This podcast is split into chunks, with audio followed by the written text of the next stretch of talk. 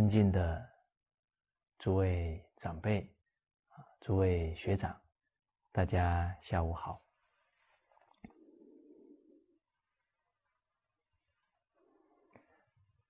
好，我们群书群书三百六十的课程啊，这几节课，都在探讨啊贵德当中啊谦虚这一德。而上一次啊，我们谈到谦虚的句子，好像一百二十五句。说到的，啊，亦曰有一道，大足以守天下，中足以守国家，小足以守其身。啊，谦之谓也。啊，谦虚这个德行有这么大的作用。好，那其实，在我们。现前的国家社会啊，以至于天下，都能呢去体会啊这个谦德的重要啊。从这一句当中啊，能得到天下人的推崇，哎，谦虚做得到。同样的呢。假如傲慢的人，可能呢，天下人呢都会唾弃。哦，在唐朝时候，唐太宗创了贞观之治，啊，天下许多国家啊称他为天可汗呢，天下的共主。我们从太宗皇帝的行持。啊，他能接受大臣们的劝谏、纳谏，这都是谦德的表现。啊，所以为天下人所敬仰。他大足以守天下。啊，当时候日本、韩国、越南周边国家都来学习呀中国的文化。哦。我们看那时候，啊，日本、韩国，他是整团留学生过来，那这些老祖宗宝贵的智慧，啊，带到这些国家去呀，这不都是安一方的国家啊，安一番的人民嘛？啊，为什么有好的教诲啊？人心善良，哦，人心啊就有福报了。哦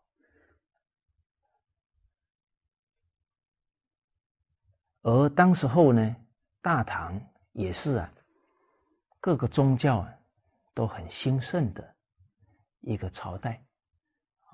当时候天主教、基督教很多宗教都在那个时候啊进入唐朝啊。显然啊，太宗皇帝啊对于各个宗教的圣贤都是非常尊崇，向他们学习哦。所以太宗啊，这个谦德啊，表现在啊，他纳谏啊，他能受天下之善啊，各个宗教、各个民族的好的教诲，他都能接受啊。而我们看这两三百年，很多国家的兴盛，他们呢，并不谦虚。啊，强占人家的国土，甚至于啊，他们的这些思想价值观呢，都要硬加在别的国家人民身上，啊，最后造成啊这些人民的反弹，啊，甚至于啊对他们国家呢报复攻击，那他本来是一个。国力强盛的国家，应该是可以啊，啊，去爱护其他的国家，反而变成很多国家的敌人，那这个就不懂得谦卑了，啊，这个就不懂得呢，啊，去爱护他人，啊，所以他纵使大，可是他的危机呀，却是福。而我们看近代这些强盛的国家，他们也不懂得啊去学习每一个民族的文化，甚至于他大到呢，连他本来的宗教圣哲人的教诲，他都不愿意接受了啊，所以他们的强盛呢，衰败的也很快啊，所以我们现在看。一两百年前呢，称为列强的，现在啊，首先呢，他们的经济啊，都滑得很厉害，也没有德了，他就没有福了。再来呢，他因为傲慢、强欺压别人，如是因啊，有如是果，他们的下一代就特别。傲慢，甚至啊，比较强强暴啊，青少年犯罪问题非常严重。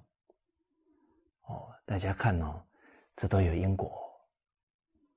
你都去欺压别的国家，现在你你的下一代都是啊，用权势、用武力啊，要去解决问题，所以犯罪率就越来越高。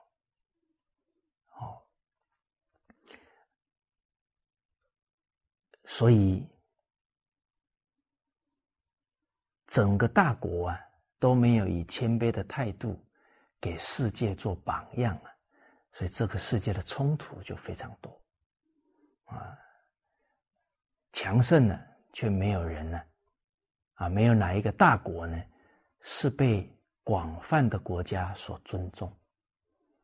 哦，所以我们从现阶段这个时代，那不得不佩服啊。唐太宗那种谦卑、那种胸怀啊，所以为什么汤恩比教授啊，他是一个英国人，他在七零年代啊，会大声疾呼啊，解决二十一世纪的社会问题，要靠孔孟学说跟大乘佛法，靠中华文化的复兴啊，才能带给这个时代。啊，一个正确幸福的路，啊，因为他通达这些历史文化了，哦，他知道中华文化，他强调德行，啊，强调孝悌仁爱，强调谦卑了，好，好，宗族以守国家，好，我们看。啊，一个国家，他的领导者啊，能谦卑接受底下的劝谏，那一定可以招赶来很多的治世仁人呢，来辅助他。好，小卒以守其身，满招损，谦受益。啊，在唐朝啊，有一个武将啊。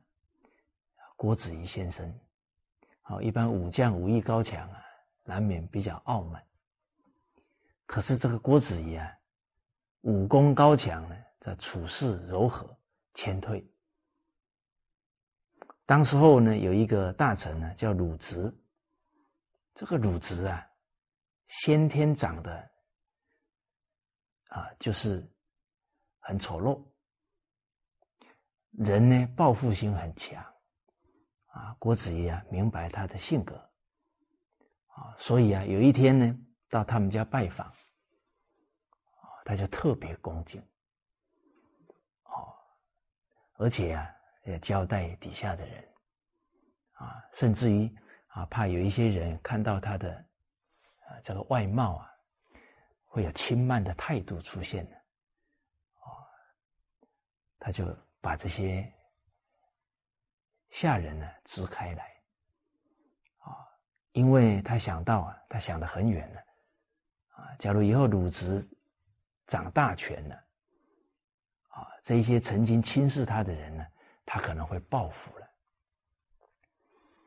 哦，所以古人在考虑事情啊，就很远，啊，而且啊，他本来啊，他的处事啊，就是谦退恭敬，啊，所以鲁直到他府上拜访啊，啊，他自始至终啊。啊都恭敬热忱，啊，没有跟鲁直结怨了。哦，那后来啊，鲁直掌权之后啊，真的以前呢曾经取笑他的人，他都加害于他。哦，所以这个谦退啊，这小足以守其身呢。好，所以我们有时候看这些京剧啊，都会觉得有这么厉害吗？啊，有这么夸张吗？其实啊，古人看这些句子很有感受。为什么？古人没有不读历史的，啊，所以读经啊，使人明白事理；读历史啊，人就有见识，啊，他能汲取啊前人的教训，啊，不会啊重蹈啊前人的覆辙，啊错误。好，好，包含我们之前讲这个一百二十六。句啊，若身高必自下，若自狭必自恶。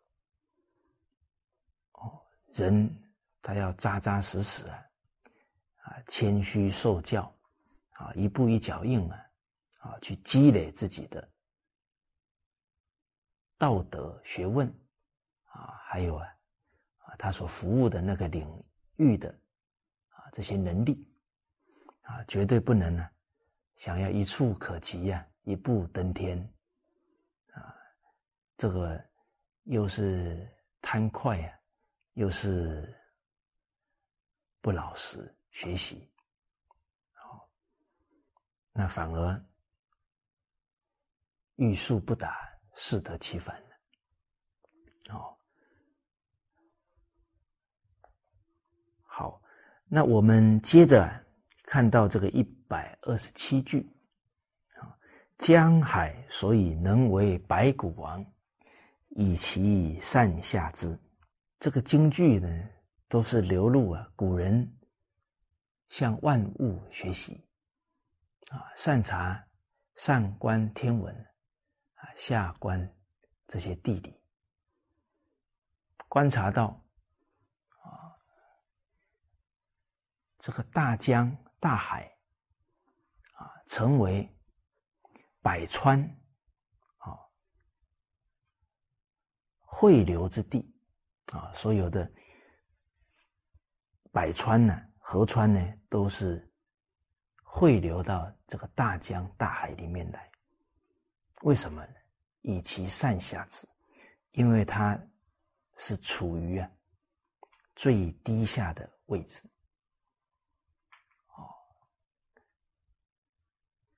所以，人越能谦卑，越能学习到每一个人的长处，反而自视正高了。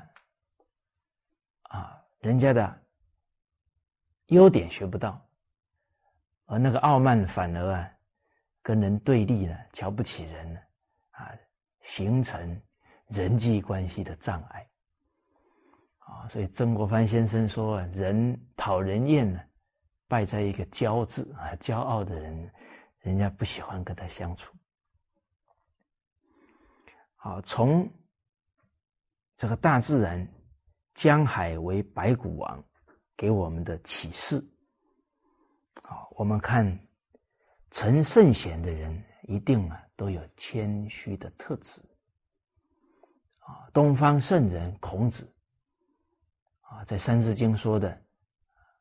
习仲尼思象陀，啊，比圣人上勤学。象陀只有七岁啊，所以孔子他有高度的道德学问，他那个谦卑啊，不止没有减少，还增加。哦，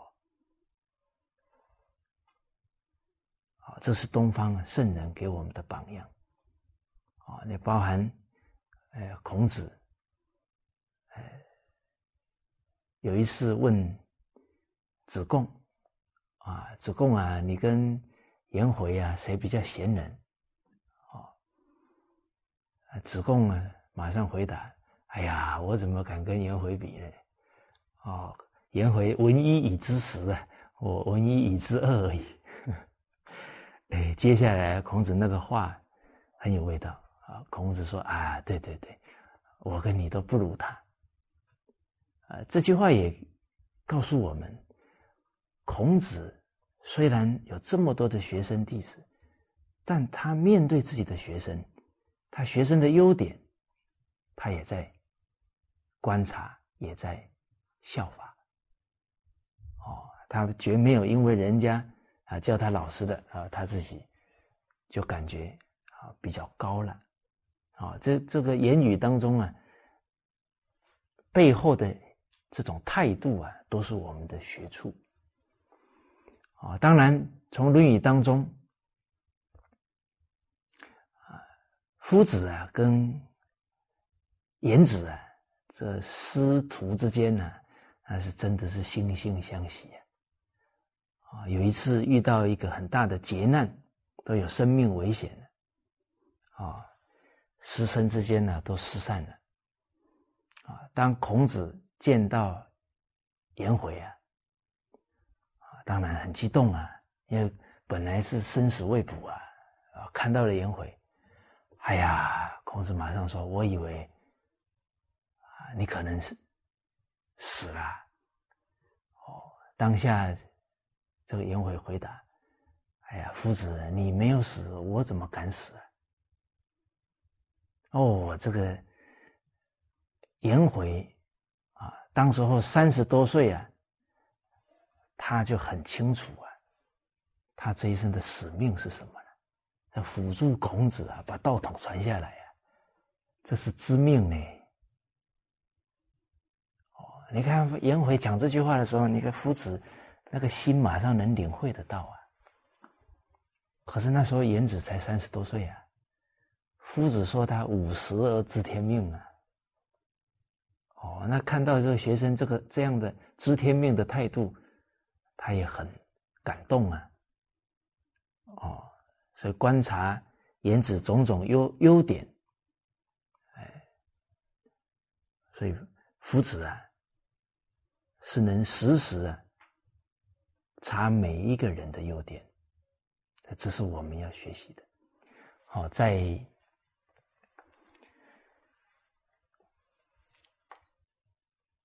经文当中啊，哦，有一段曾子啊，说到呢，夫子有三个优点呢，啊，他没有学习到。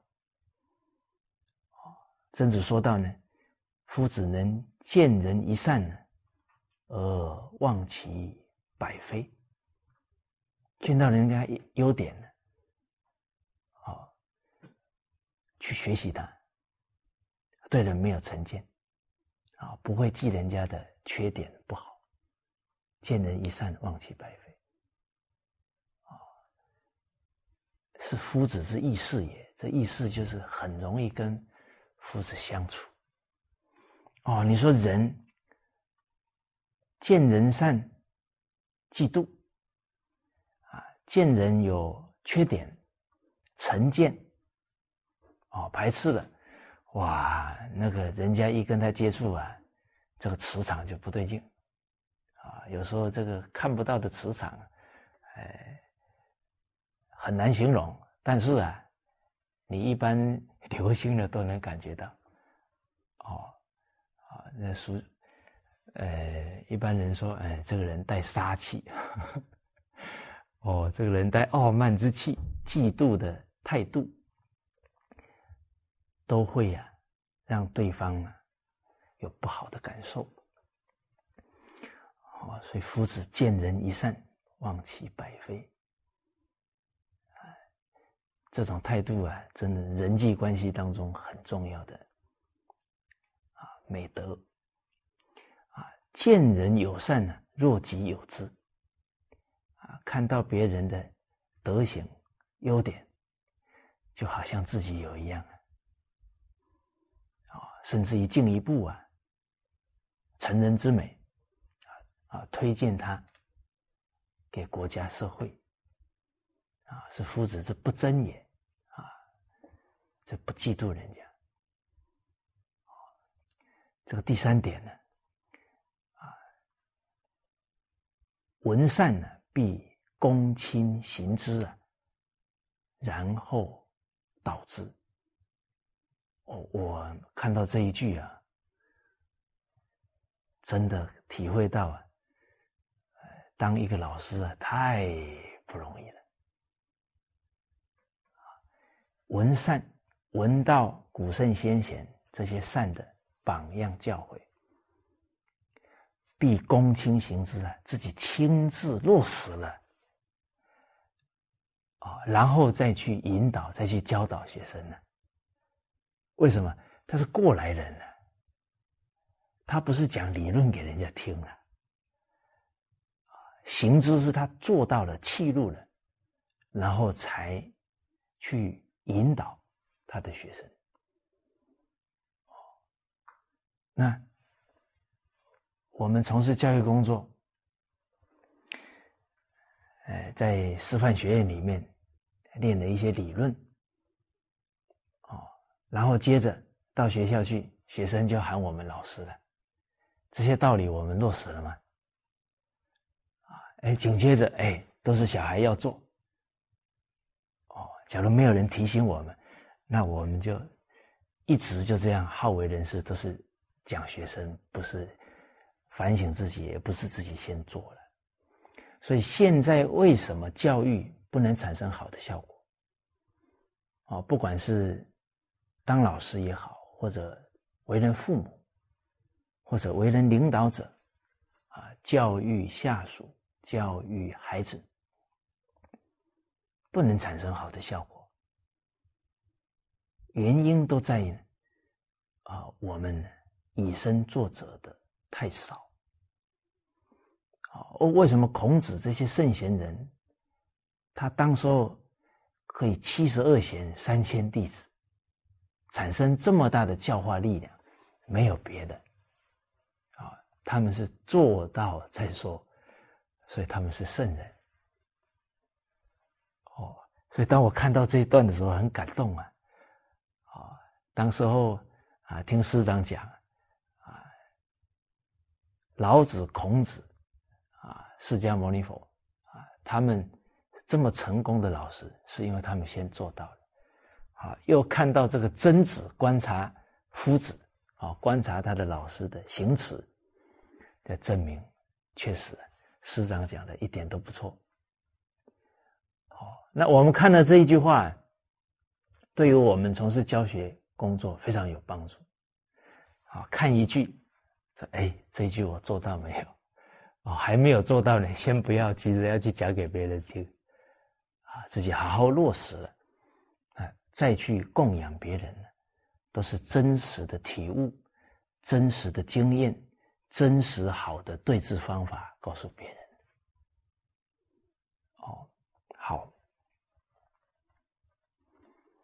好，所以我们谈到孔子。以及他是真的是善下之啊，学的最好的学生颜回做到了，哎，又是曾子观察的，我的曾子也不简单啊！你看在《论语》里面，曾子说：“以能问于不能，谦卑啊，自己有才能，可以去请教比自己没有才能的人。为什么？他只看到人家好。”看到人家不足的，他不会轻视，他会帮助他。哦，以能问于不能，以多问于寡。啊，人家的学识经验丰富，啊，他他自己学识经验丰富，能够去问比他不丰富的人。啊，其实啊，闻道有先后啊。术业有专攻啊，好，每一个人人生经验、能力长处都不同，啊，谦虚的人一看到别人的长处了，啊，就很欢喜、认真的向人家学习了。哦，所以他这些以能问于不能，以多问于寡，都是做的很自然的。啊，有若无，啊，自己有道德学问呢，啊，但是内心里面都是感觉自己啊还很不足，啊，有若无啊。实若虚，哦，都是很虚心啊，啊，都是每一天反省自己的不足啊，啊，犯而不教，人家侵犯他，他从来不计较，啊，又有度量，啊，啊，所以习者无有，常从事于师也，啊，这是曾子在平常言子处事待人接物啊，他就观察到。他的这些处事的态度啊，所以整句其实啊都在彰显颜子的谦虚啊。西方的孔子啊，一般我们都说苏格拉底，而苏格拉底耶他之所以让人们这么敬佩他，他讲过一句话。他说：“我唯一知道的，就是我自己的无知。”哦，这话也很可贵的。好，他完全明白啊，这人外有人，天外有天呢，明白自己还有很多不足之处。其实人明白自己的不足，他就会下功夫去提升自己。哦，所以志不可满，傲不可长，因为志得意满，啊，志士升高了，他就没有办法再进步了。所以他之所以会被称为西方的孔子，那来自于他这个谦卑的态度。好，而我们自己呀。读了这句以后，可以反思我们身边长辈、同仁他们的优点，我们看到多少？进一步呢，我们学习多少？哎，假如看不到，哦，那或者都没有去学习它，其实就在。提醒我们，我们是傲慢的。哦，这要看到自己的习气并不容易，可是这是很具体的，因为人谦卑，他一定会去学习别人的长处。那摆明了我们并没有学习，那我们这个傲慢呢，藏得太深，自己都不一定能察觉。哦，比方我们。从事教学工作，也会听到很多人啊，他在诠释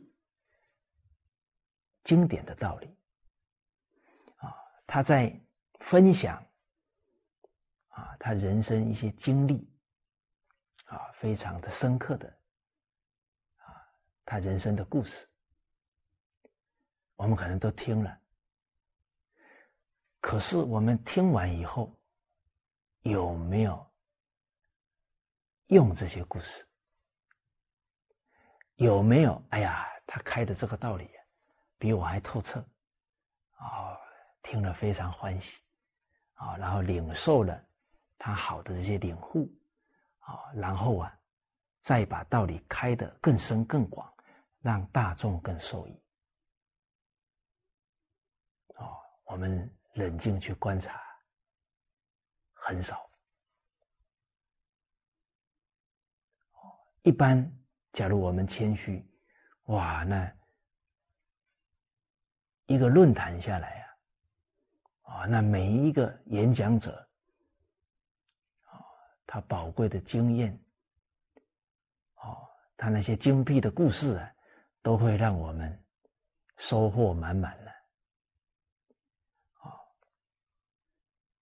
哦，所以，假如我们的课程自己在跟大众、跟学生分享课程的时候，好像都没有在用别人的例子啊，那个都是我们没有虚心，随时随地啊，在向别人学习。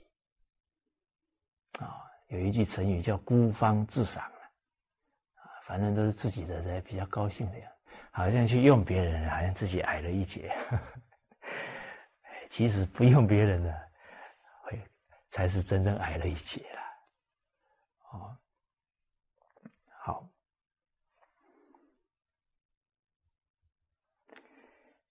我们接着来看呢，这个一百二十八句，君子常虚其心志。攻其容貌，不以一群之才加乎众人之上，是彼犹贤，自是犹不孝也。故人愿告之而不厌，悔之而不倦。好，开头啊，讲到君子啊，等于是。接下来的经文呢，就是君子之风了。啊，所以这句话的意思呢是，真正的君子啊，常能够啊，虚其心志啊，就是心胸非常的谦卑，啊，攻其容貌啊，这个容貌。指他的表情、态度啊，延伸呢啊，他的一切的举止啊，所以举止啊，恭敬有礼，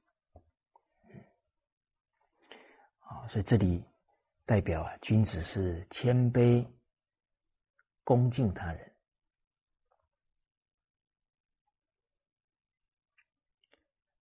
啊，不以一群之才加乎众人之上，不因为自己有啊，好像超群啊，超过别人的这些特长啊、才华呢，然后好像自己高人一点啊，把自己好像放在都比别人高的位置上啊，他不会这么做。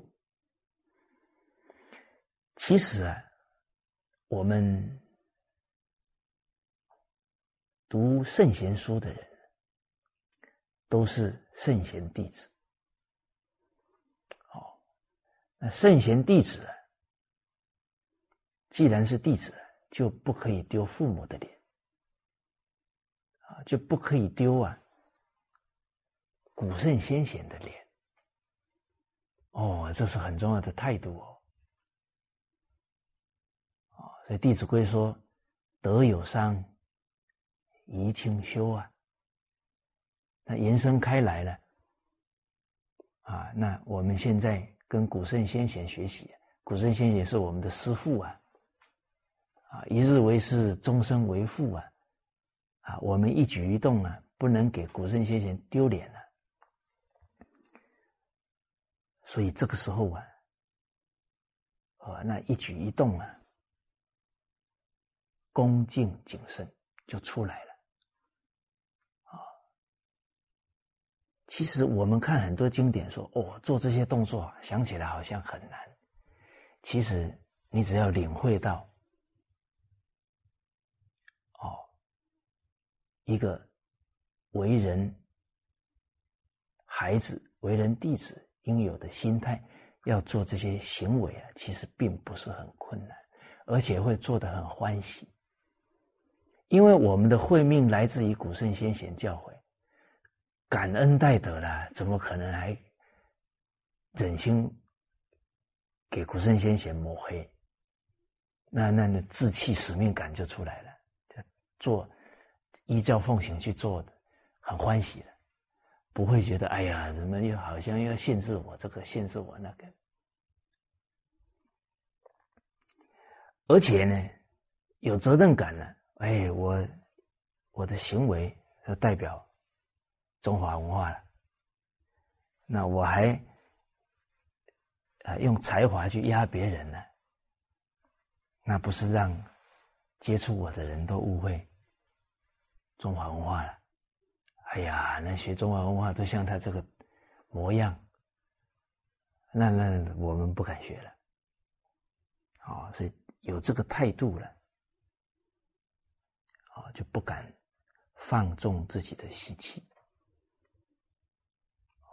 而且自己深刻理解到，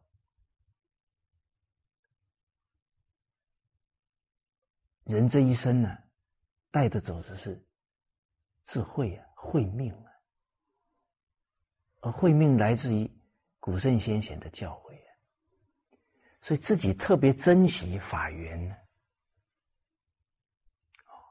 那自己很珍惜了，就能体恤啊，那别人的法缘也。稀有难逢啊，而别人的法缘跟我有关系啊，因为他接触我们啊，我们依教奉行，他对于古圣先贤的教诲有信心，哎，我们没有依教奉行，放纵傲慢的态度啊，把人家的法缘都给障碍住了。这是一个真正珍惜这一生闻圣教因缘的人。他绝对不忍心做出来的行为。哦，那他遇到还没认识圣教的人，啊，他像母亲呵护那个次子一样，说我是招牌啊，我不能砸啦。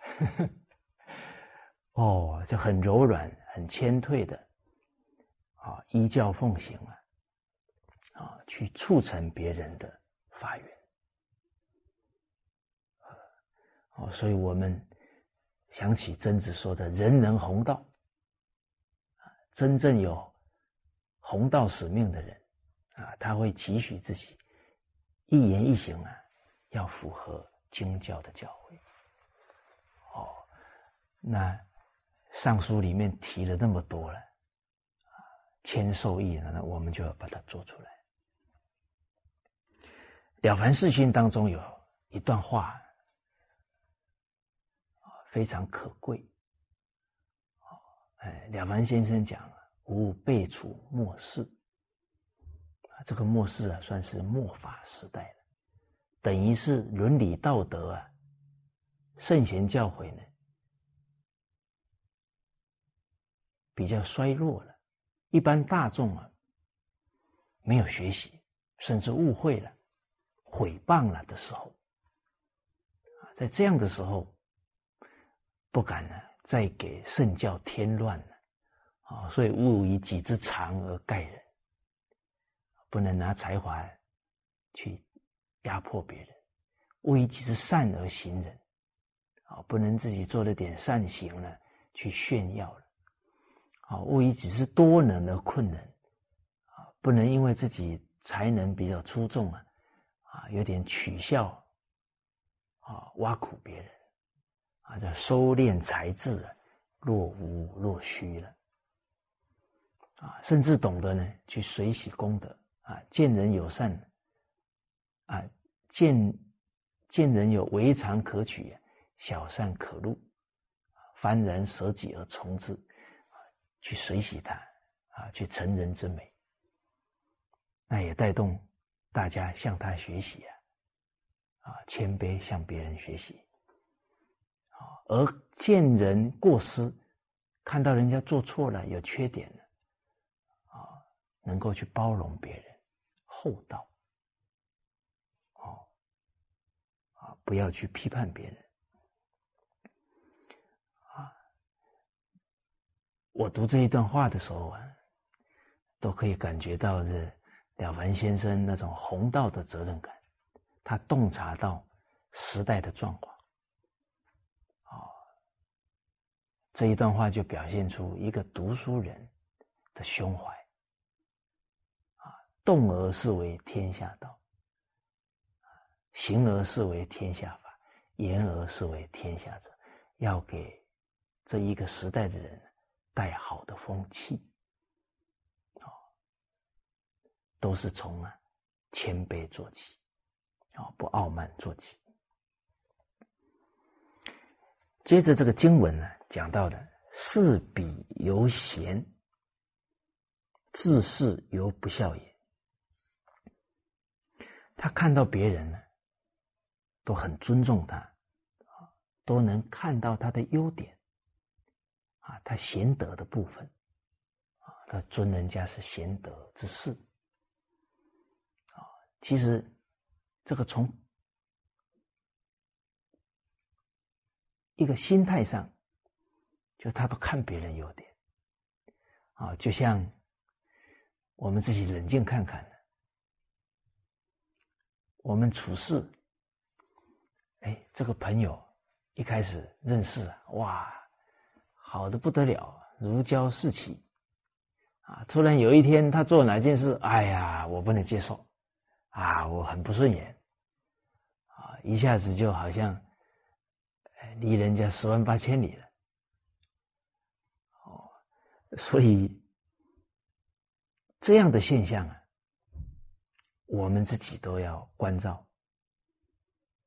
哦，这个就代表呢，这个我们呢处事当中啊，分别心很强啊，爱憎的心很强，哦，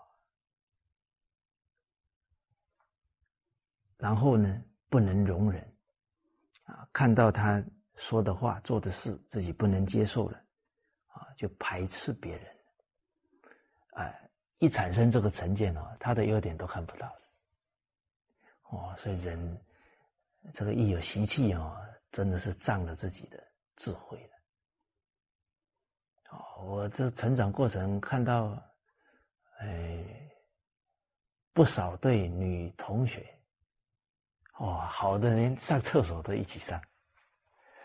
结果后来发了发生的事情了，哇，两个人像仇人。哦，所以这个孔子在《论语》里面提醒我们了：爱之欲其生，物之欲其死。啊，喜欢他的时候啊，他什么都好，啊，什么都为他想。啊，讨厌他的，憎恨他的。哦这完全不能接受他了啊，甚至还诅咒他了。这这个不是人变太快了吗？这个是迷惑的表现呢。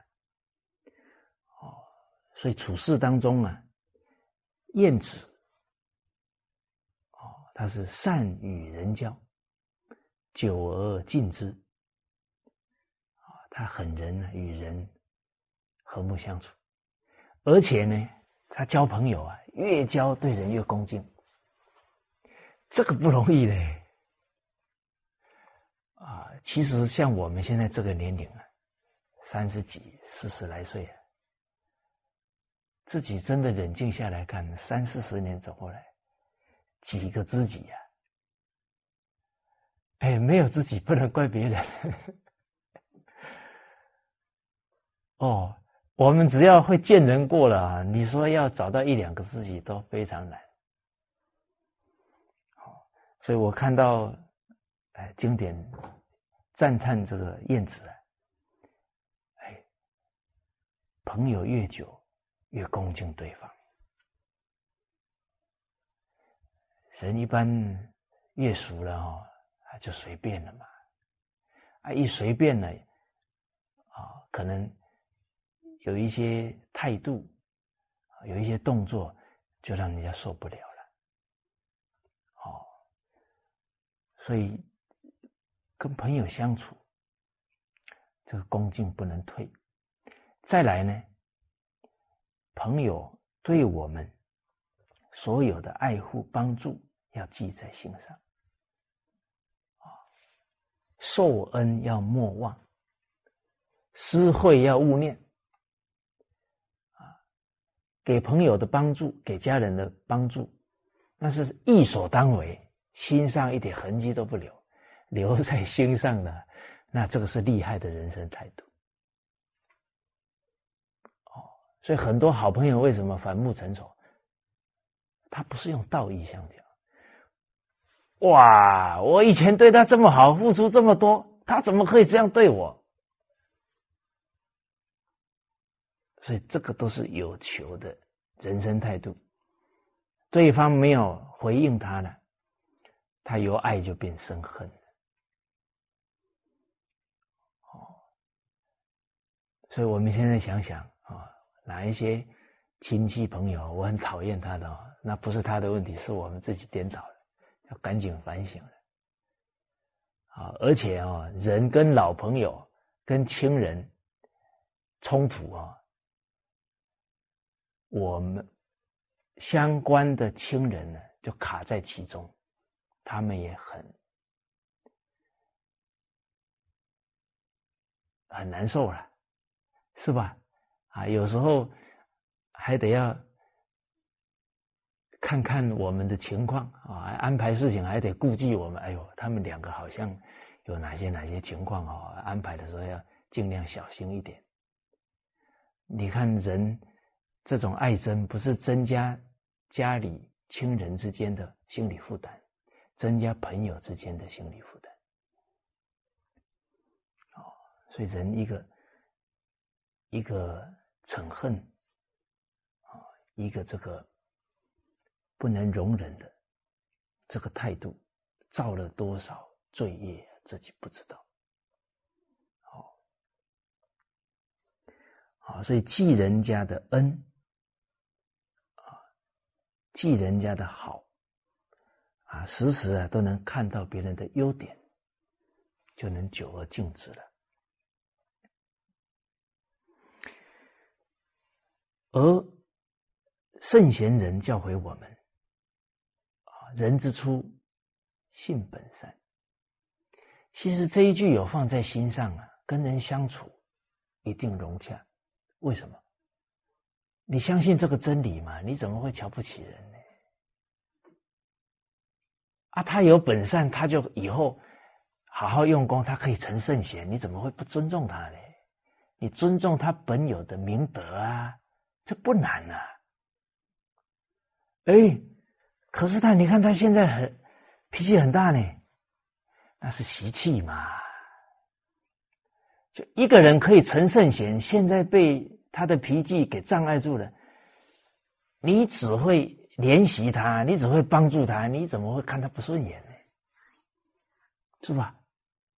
除非我们不相信一个人有明德，我们只觉得他就是这个模样啊，他改不了啊，那是我们有问题，不是他有问题了。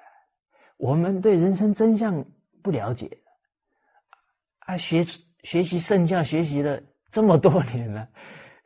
这些最根本的人生真相都没有放在我们心上吗？哦，哦，所以打个比喻啊，就好像这个人，他家里是底下全部都是黄金啊，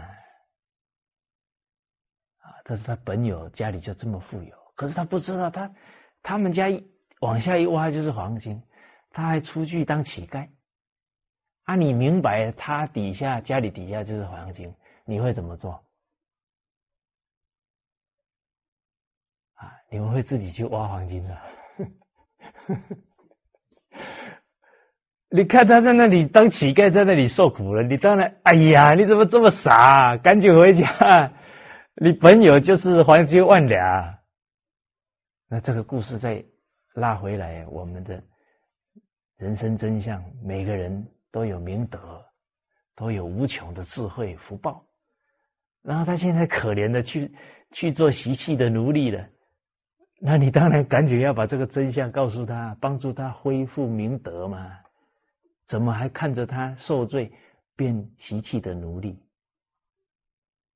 哦，啊，这个是从根本上呢去尊重人的明德性德。而且啊，真正领受圣贤人的教诲，见人善即是己，是事必有显的；见人恶即内省，哦，他是来教育我的，啊，他来提醒我的。所有的人都是来提醒我，都是老师，所以他这个尊重啊不会退。哦，他也不会啊，人家做错了，便成见，便放在心上。哦，这事必有险不难。啊，只要有这个见人善即思齐，见人恶即内省。啊，一切人都是老师，只有我一个人是学生的，那要事比有险并不难。啊，自是犹不孝也，自己啊看待自己啊，都是啊觉得自己还很没有德行，很不足。为什么？不让古人是谓有志，他随时以圣人。的标准来对照自己，啊，以孔子、以老子、以释迦牟尼佛，当然觉得自己还差很多啊。啊，所以一个真正学圣教的人，啊，假如这个一开口，哎，我已经不错了呢。你看现在社会大众都这样，那都还还没入。学圣教的人就是要以圣贤为榜样。哦所以得比于上，则知耻啊！所以自是犹不孝也，一点都不勉强哦。哎，啊，现在我们没有这个态度了，人家批评我们两三句啊，我们可能那个有一股一股无名火就上来了。我有这么差吗？哦，这接受不了批评了。哎那个那个其实也是傲慢的，哦，好，这叫卑慢的啊，受不了人家说他不好了，所以因为都看人优点，都反省自己不足，啊，与人呢谦卑柔和，所以故人愿告之而不厌，悔之而不倦。所以身边的良师益友啊，就非常欢喜，告诉他啊，非常愿意告诉他的不足。哦，啊，这个也都是感应的了。你能接受别人的劝谏，人家当然很欢喜供养你。哦，而变成真正的护念你的道友了。哦。当然，人家告诉我们了，啊，我们欢喜接受啊。进一步呢，要真正去改，哦，也不能啊，好好好，你是我的贵人，哎，之后还是该怎么随顺习气，还怎么随顺呢？那人家以后也不会愿意告诉我们，所以变成什么呢？我们这种接受啊，是表面接受，哦，是做样子的接受。不是真正珍惜别人的提醒了，好，所以真正对别人的护念啊，对别人的一种悔而不倦的回报，就是勇于去改过来，这个就是对良师益友最好的回报，因为他们最希望的就是我们越来越好。好而人呢，有情义呢，他会特别珍惜缘分。啊，这个时代呀，同参道友的缘分很难。首先，在功利社会啊，大部分的人呢，去追求名利去了，要修道的人呢，就已经不多了。而。在修道的路上呢，啊，又有真正的质量益友、正直的道友，啊，常常提醒我们的不足。这个缘分实实在在讲，可遇不可求，稀有难逢。那真正珍惜了，哦，确实可以做到呢，文教变形。人家一讲好，我改给你看。哎，这个态度非常可贵。哦，而这良师益友，他这样子告知我们啊，这样子提醒我们。那是用他的智慧，用他的经验呢。好，那我们要珍惜啊，不能糟蹋。哦，所以师长学习中华传统文化六十一年呢，讲学五十四年呢，用这样高度的人生智慧经验，然后和盘托出，毫无保留来教诲我们。而且悔之而不倦呢，啊，一天还讲课四个小时，来就成就我们的学业道业。那我们决定啊，不能糟蹋了师傅啊给我们这个缘分，不能让老人家白辛苦哦。哦，好。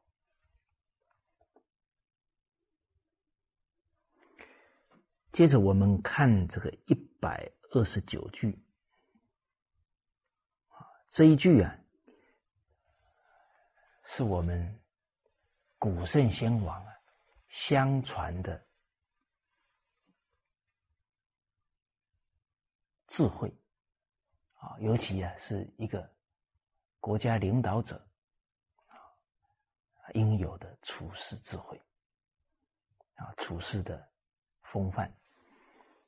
啊，这尧传给舜，舜传给大禹，都有这样的教诲。啊，汝为福经，天下莫与汝争能；汝为福法，天下莫与汝争功。啊，这个汝。啊，是指你，好，你能够啊，不夸耀自己的才能，啊，或者贤能，那天下的人呢，啊，没有人呢会跟你争才能的高下。啊，那汝为佛法，这个法呢，就是炫耀啊，炫耀自己的功绩呀，啊，做过了哪些贡献呢？这个都是法。啊，你能够不夸耀自己的功绩呀，那天下也没有人呢会跟你争功劳的大小。啊，这一段话呢，就意味意味着呢，君子在处事的时候啊，他不会骄傲，他也不会啊去争功，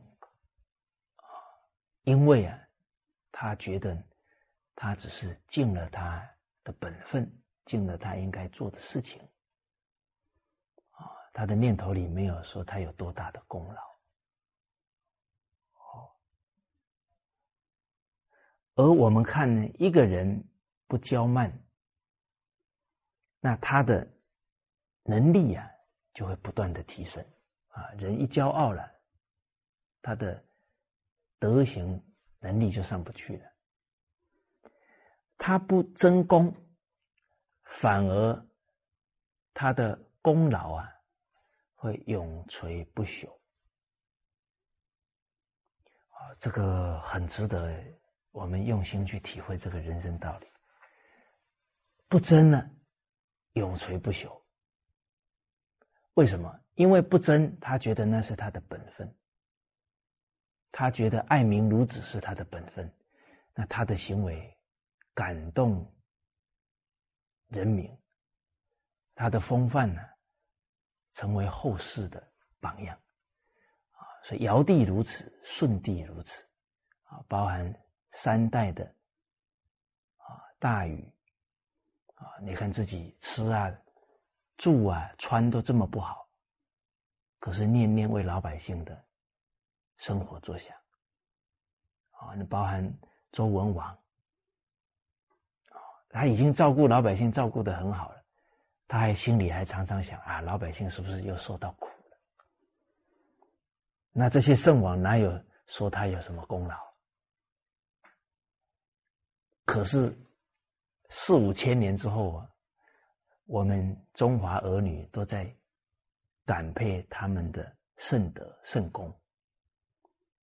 那包含孔子离尧舜两千多年，那个时候孔子多么向往尧舜时代的社会啊。大道之行也，天下为公。你看尧舜的功绩啊，永垂不朽啊。他们没有争，反而长长久久。而我们看到这个时代，以至于啊，这个啊几千年来啊，比方说秦朝。秦始皇在世的时候，就在那里标榜自己的功劳了，有没有？这在世就标榜的人哦，死了以后都是被人家骂的。为什么？他在世就标榜这个人一定是狂妄傲慢，哦，甚至于还说自己比这些圣王还厉害，哦，所以不争永垂啊，在那里争功啊。他就是好功之人呐，一定是穷兵黩武啊，不管老百姓的感受啊，最后一定是惹来骂名的。好，好，啊，所以这个从现在社会到历史当中去关照，都关照得到。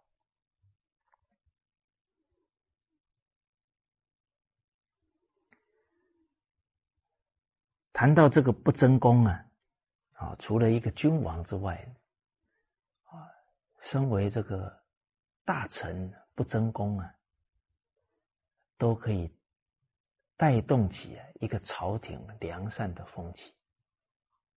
啊，像东汉啊，光武帝啊，啊，他恢复汉朝，啊，汉朝中心的君王。啊，当时候随着他平定天下，啊，有一个大将啊，叫冯异。当时候天下安定了，这些跟在身边的武将就开始在那里，哎呀，我的功劳多大啊！哪一个战役啊？我我做了哪些贡献？大家在那里争功啊！啊，这个冯异一句话都没有说啊，就离开了。啊，这个都是有风范，在他的心目当中，那都是我应尽的忠义了，哪有去邀功的呢？结果他离开以后啊，就坐在一棵树下。后来这个光武帝啊，知道了这个事情，啊，也很佩服冯异，啊，所以就封他叫大树将军。啊，因为他坐在树下。好，我看到这个例子，哎，可以感觉到这个君子啊，别人错了呢，他也不会当众去指责人家，啊，只是默默的啊离开啊，自己先做好就好了。而且呢，这个光武帝啊，也不不简单。好，他封个大树将军哈，整个朝廷。就效法他了，哦，所以这个君王有智慧哦，举善而教不能，啊，老百姓有好榜样竖起来，大臣有好榜样竖起来，啊，黄香九岁，啊，冬则温，夏则静，皇帝把他竖起来，全国效法。那我们看二零一一年。啊，在中国大陆的这道德模范，啊，其中有一个也是官员哦，啊，当时候这个大连那个油厂啊起火了，哦，那个很危险的，它会产生连锁效应，都会爆炸的。啊，这个官员他官职很高哦，他直接到第一线去指挥呢，那个随时有生命危险的。啊，这身边的部署都劝他啊，不要在现场，或者是离远一点的。啊，他还是站在第一线去指挥。哦，这个真是。杀身成仁，舍身取义的一种精神呢，因为他首先想到的不是自己的生死，他想到的是多少人民的生命，他想到的是整个国家的损失。啊，这事后啊，哇，因为当时他身先士卒啊，就鼓舞了所有下属的士气。哦，这个也算是一个奇迹了，很很好的把这个火给扑灭掉了。而事后啊，啊，人家跟他谈到这件事情啊，啊，他的心境呢，是赶赴现场的时候呢，他就没想着要活着回来。哦，所以不止我们这个老百姓啊，听这样的故事会感动啊，我相信。身为官员的人看到这个例子，一定那一份气节都会受到鼓舞作用的。好，好，这个是官员的榜样啊。哦，还有包含我们看到啊，这个孝女啊，孟佩姐啊，这些榜样啊，生惭愧心啊，啊，跟他效法。人家八岁就这么孝顺了，自孝了，啊我们活了几十年了，都比不上他了。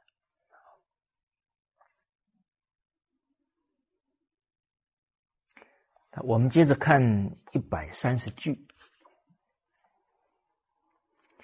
啊，夫人有善显不自伐，有能者。寡不自矜，罚则掩人，今则凌人。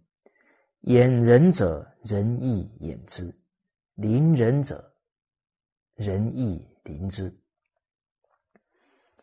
啊啊！这句经文呢，讲到的人呢，有了善行啊，很少呢不自己啊。夸赞自己的啊，我做了哪些善事？哪些善事？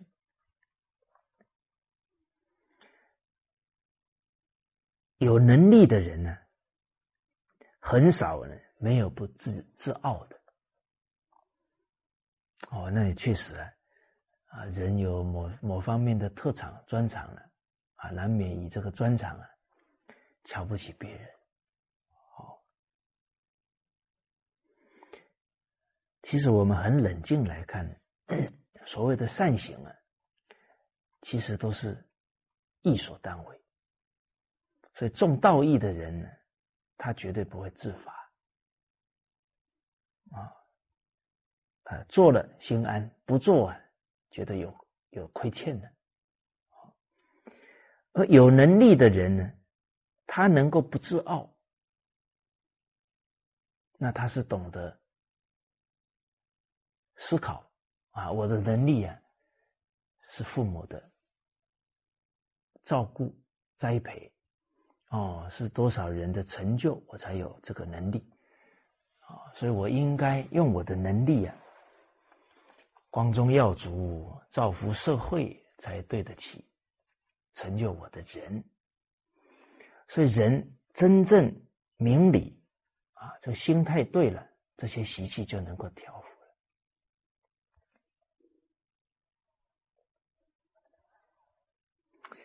而罚则掩人，自夸呢，就会掩盖别人的优点善行，啊，就好像把人家比下去了。金则凌人，啊，自己啊很自傲啊，就凌驾别人之上。好，我们读过啊，啊，于敬义公与赵神记，啊，他十八岁就考上秀才，啊，那等于是饱读诗书了。所以他的口业很重，为什么？因为有学士啊，还可以引经据典、引历史典故骂人呢。哦，啊，其实呢，自己在讲的时候也只觉得自己这个有点缺德了，这是控制不住嘴啊。在这个时候就会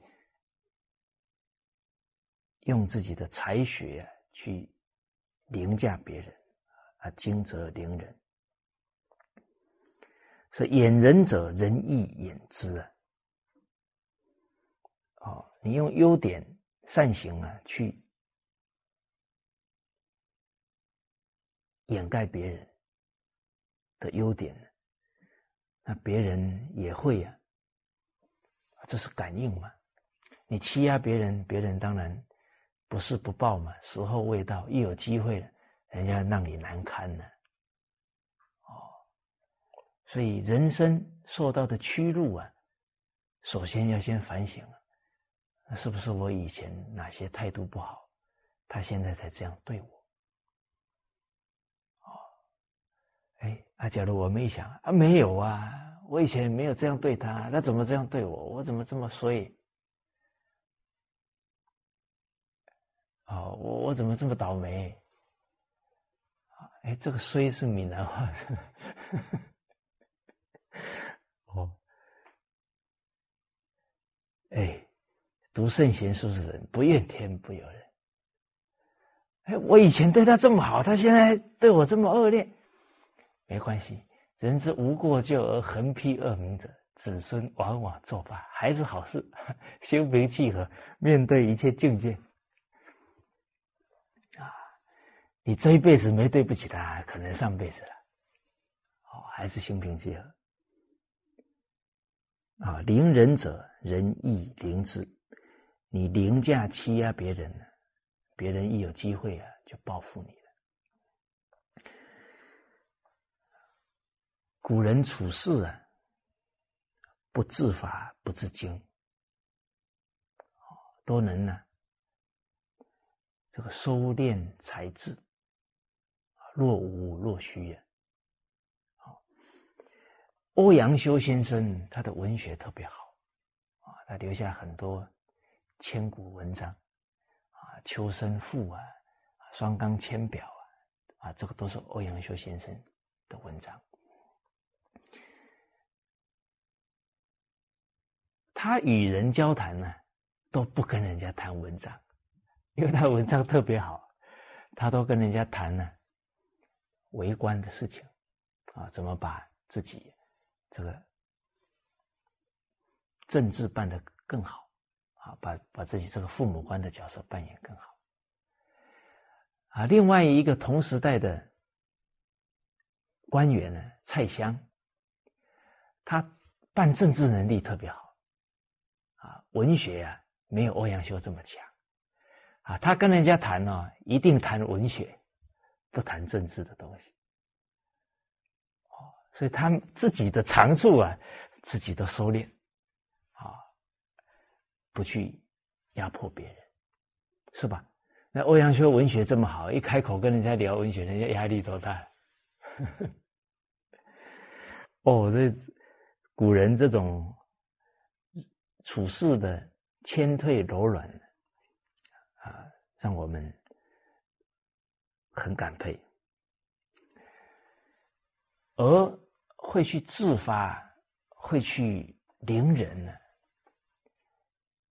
这样的态度啊，其实都是折福，很可能呢，人生会有灾祸，甚至会短命，因为这个傲慢的态度随时提起来，那福报随时都在折损。在唐朝啊，有唐初四杰啊，就是他们的文章啊，写的让当时候的人非常佩服啊，呃，鲁兆林、骆宾王啊，王勃、杨炯啊，这个是称为唐初四杰。而当时候有一个官员叫裴行俭啊，裴行俭，这有人生阅历的长者啊，人称唐初四杰呢，他却看出来啊，这四个年轻人呢不会有大成就，因为他们呢整个才气横溢啊，都去压到别人。所以就说啊，这四个人呢，其中啊，这个杨炯啊，还稍微比较谦退沉静，或许还能够啊善终，其他的很难。哦，所以啊，另外三个人真的都短命啊，像王勃，好年轻就死了，这都是无福啊的结果。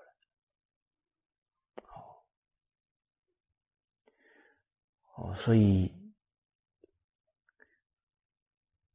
我们读那个《了凡四四四训》当中说到，啊，这个古人见人言动啊，一而谈其祸福，看一个人的处事态度啊，就可以断他的吉凶祸福，这个一点都不夸张。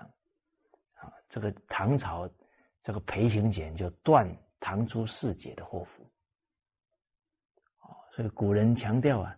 事先弃事啊，而后闻义。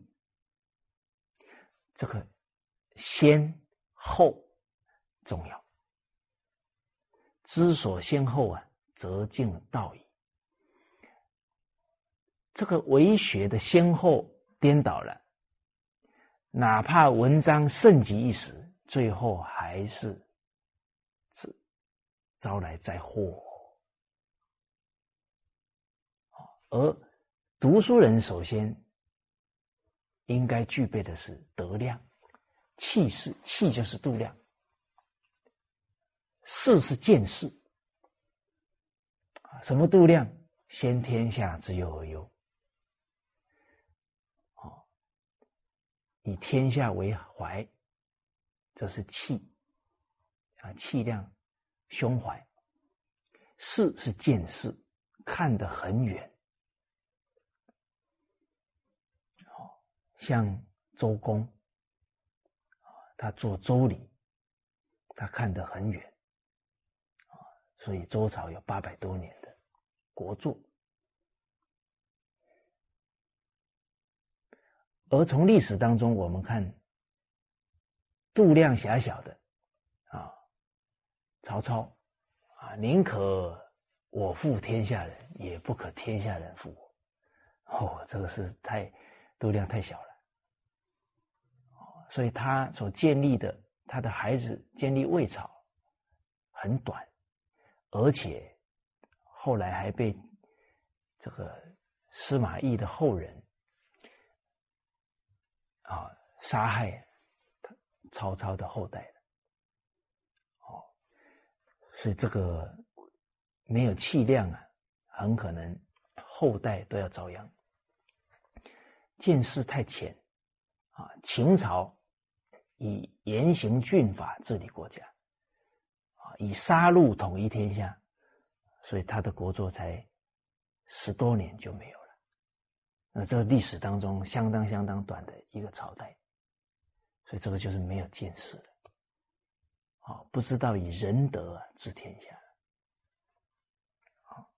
所以有了德行，有了气势，再来发展他的文艺。他就能用他的这个学识啊来造福于人，而不是因为他有文艺啊来对他人炫耀骄慢。那我们现在其实很严重的现象啊，是都一直在发展孩子的才华，但是不注重他的德量，最后孩子是一个比一个傲慢。这个都是不明白教育孩子的先后次第了。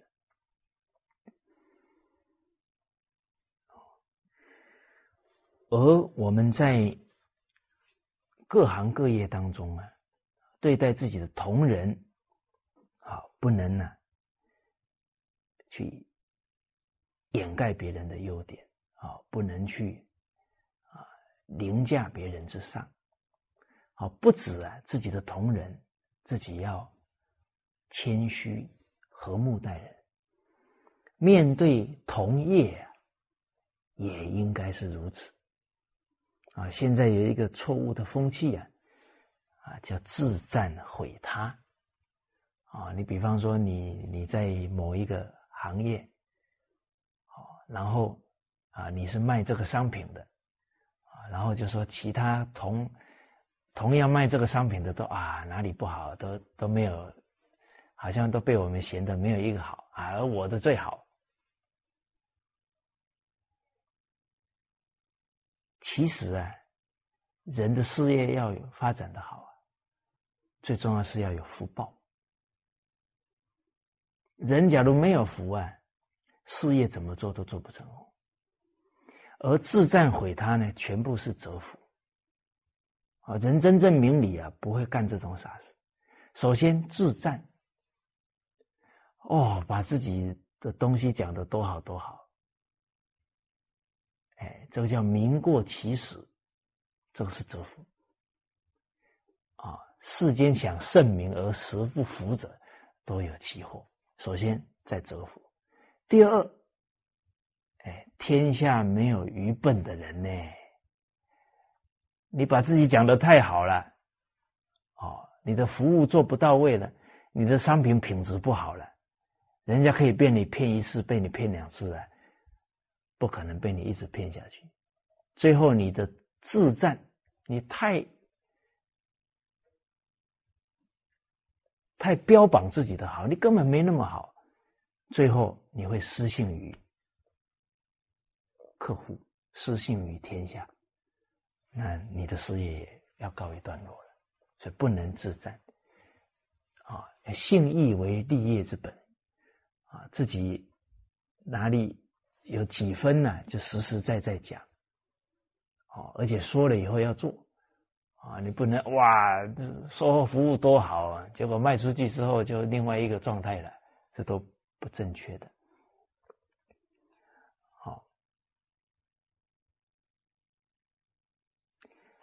再来毁他，就得毁谤其他的公司。其实，当我们在毁谤别的公司的时候啊，那客户听起来舒不舒服啊？不舒服。其实，在毁谤其他的公司啊，这个叫破坏社会良善风气。哦，这个罪挺大的啊。哦，而且啊，其实人在诽谤别人，绝对迎来赢不来对方对你的尊重了。哎，你有多少就讲多少，啊，别人不好你不去批判，而且一个行业要兴盛呢，应该是这个行业互相之间不互相攻击，啊，互相欣赏。互相学习长处，那你们这个行业不就越做越好？哦，那所有的客户就越信任我们。有一个房地产行业啊，他们呢从不批评其他的行业，这叫有口德啊，这有福报啊。然后自己经营的经验呢？公告给他人知道，他希望呢，他这个行业的同业都能越做越好，都能越服务啊越圆满。他量很大，他希望他整个行业都兴盛，他没有自己想到自己的私利。一般我们看，假如你遇到这样的老板，还这样的公司啊，你会怎么想？哦，这个算是比较反常态的哦。可是这一个公司啊，在他那一个行业呢？好像我当时候看数字的时候，是已经获得那个行业啊好像二十年都是啊名列在前面的品牌公司。哦，所以人其实是量大福大的。哎，好，哦，所以古人。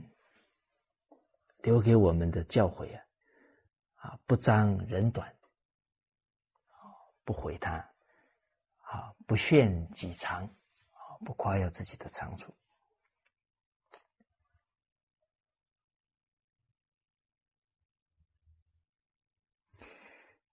历史当中啊，我们熟悉啊，在曹操时期啊，他有一个下属叫杨修。这个杨修是真是很聪明学识也很渊博，但是啊，比较苛刻、傲慢，啊，有时候这个曹操啊，被他几句话，有时候会下不了台呀，所以这个就是以长常盖人，以才盖人，后来真的落个很不好的下场，啊，最后。被处死了，啊，所以这个都是给我们提醒，啊，人不能呢自罚自惊啊，最后惹来人生的祸患。好，那这一节课啊，先跟大家交流到这里。好，好，那谢谢大家。